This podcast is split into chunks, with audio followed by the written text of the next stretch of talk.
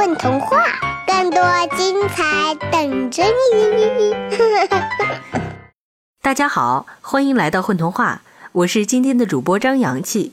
今天我带给大家的小故事名叫《巨龙先生和小公主》，作者七池。公主出嫁的那天，天色暗的像是化不开的墨。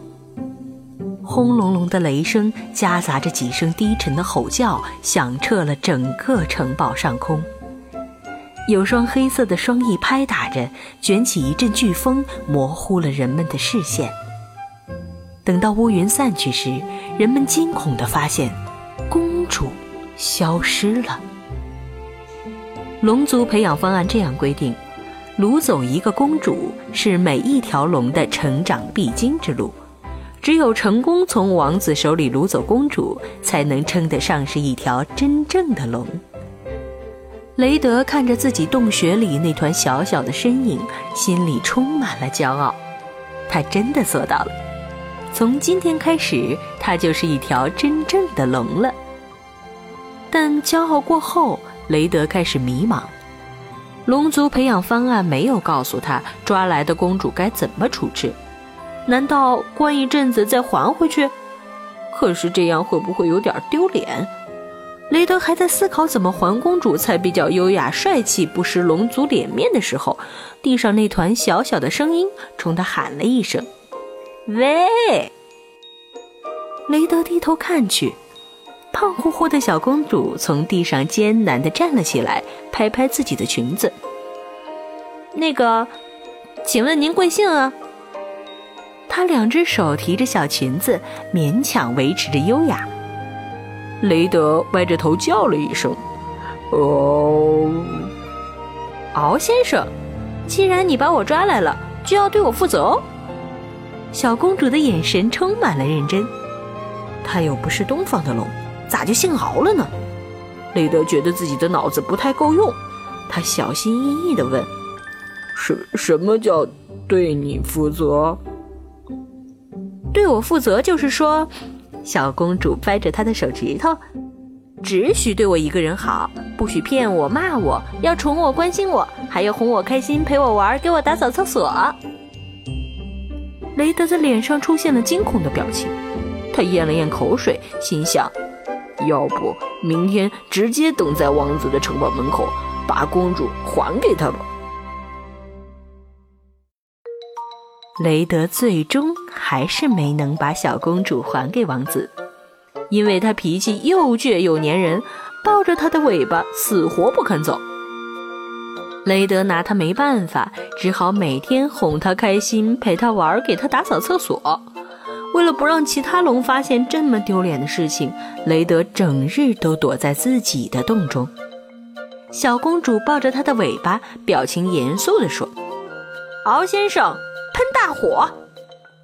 雷德丧着脸喷火，明晃晃的火光照亮了洞壁，铁线上的烤鱼滋啦啦的窜着香气。敖先生，张翅膀！雷德认命的打开龙翼，让小公主在他身上爬上爬下，蹦来蹦去。敖先生，梳毛了！雷德笨拙的捏着一根梳子，替小公主打理好柔亮的头发。雷德觉得自己不是掳了一个公主，而是掳了一个小魔鬼。他终于忍无可忍，对小公主问道：“你到底什么时候回去？王子还等着娶公主呢。”被问话的人刚吃完午饭，四仰八叉的躺着。公主又不想嫁给他，他早就跑了。雷德一头雾水：“他？那你是谁？”小公主意识到自己说漏了嘴，咻的一下从地上翻起来，结结巴巴地说：“我我我就是公主呀！我不想嫁给王子，你别送我回去了嘛！”她抱着雷德的脖子蹭蹭蹭，很卖力地撒娇。雷德痛心疾首地说：“嗯，公主，麻烦把手拿开。”这位公主中午吃完烤鱼，手还没擦，油腻腻的，全蹭在了他身上。大魔王杀进了龙界，气势汹汹地挡在雷德家门口。里面的龙听着，交出公主，饶你不死！大魔王在门外乱吼乱叫，吓得小公主捧到嘴边的烤鱼都掉到了地上，一把跳进雷德怀里。雷德面无表情地把她拎下去，哄道：“别怕，我先出去看看。”雷德独自出动，寒风萧瑟里，长着黑色羽翼的魔王衣袂飘飘，霍霍磨牙。大魔王瞪着眼前这条巨大的龙，脸上写满了“我很生气”四个字。说来，这魔王也是憋屈。他原本能顺利的掳走公主，修满学分，从魔王学校毕业，万万没想到，盯了这么久的公主被这条龙半路截胡，害得她不能按时毕业，沦为全魔界的笑柄。对面那条龙听着，交出我的毕业作品。否则，我端了你的龙窝。雷德考虑了一会儿，认真的说道：“虽然小公主又粘人又不爱洗手，但她还是挺可爱的。你会对她负责吗？”大魔王愣了愣：“啥叫对他负责？”“嗯，就是嗯，只许对他一个人好，不许骗他、骂他，要宠他、关心他，还要哄他开心，陪他玩。”给他打扫厕所。雷德一字不差地背出公主的话。小公主不知什么时候从洞里跑了出来，在地上努力地蹦跶着挥手：“敖先生，敖先生，我只能是你一个人的，养了我就要照顾我一辈子。我少吃点烤鱼，不在你身上擦手了。你不能把我送给别人。”雷德看着小公主着急的样子，心里有些羞愧。大魔王觉得自己快要崩溃了，这就是你掳来的公主？他不敢相信地问道。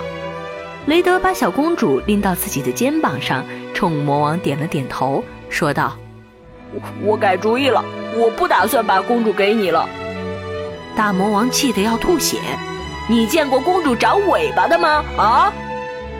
雷德一脸迷茫地看向自己肩头。一条橘黄色的尾巴不知什么时候露了出来，毛茸茸的扫着她的脸颊。小公主赶紧抱住自己的尾巴，努力的想往裙子里藏。你到底是谁？公主呢？雷德问他。抱着尾巴的人战战兢兢的回答：“我我我什么都不知道，我只是一只小猫咪。”又是一年新生入学季。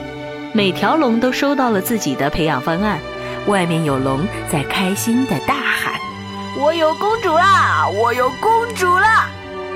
雷德看着趴在自己怀里睡觉的小橘猫，皱了皱眉，轻轻地捂住了他的耳朵。雷德默默地想：抢到公主有什么了不起的？我有猫？你有吗？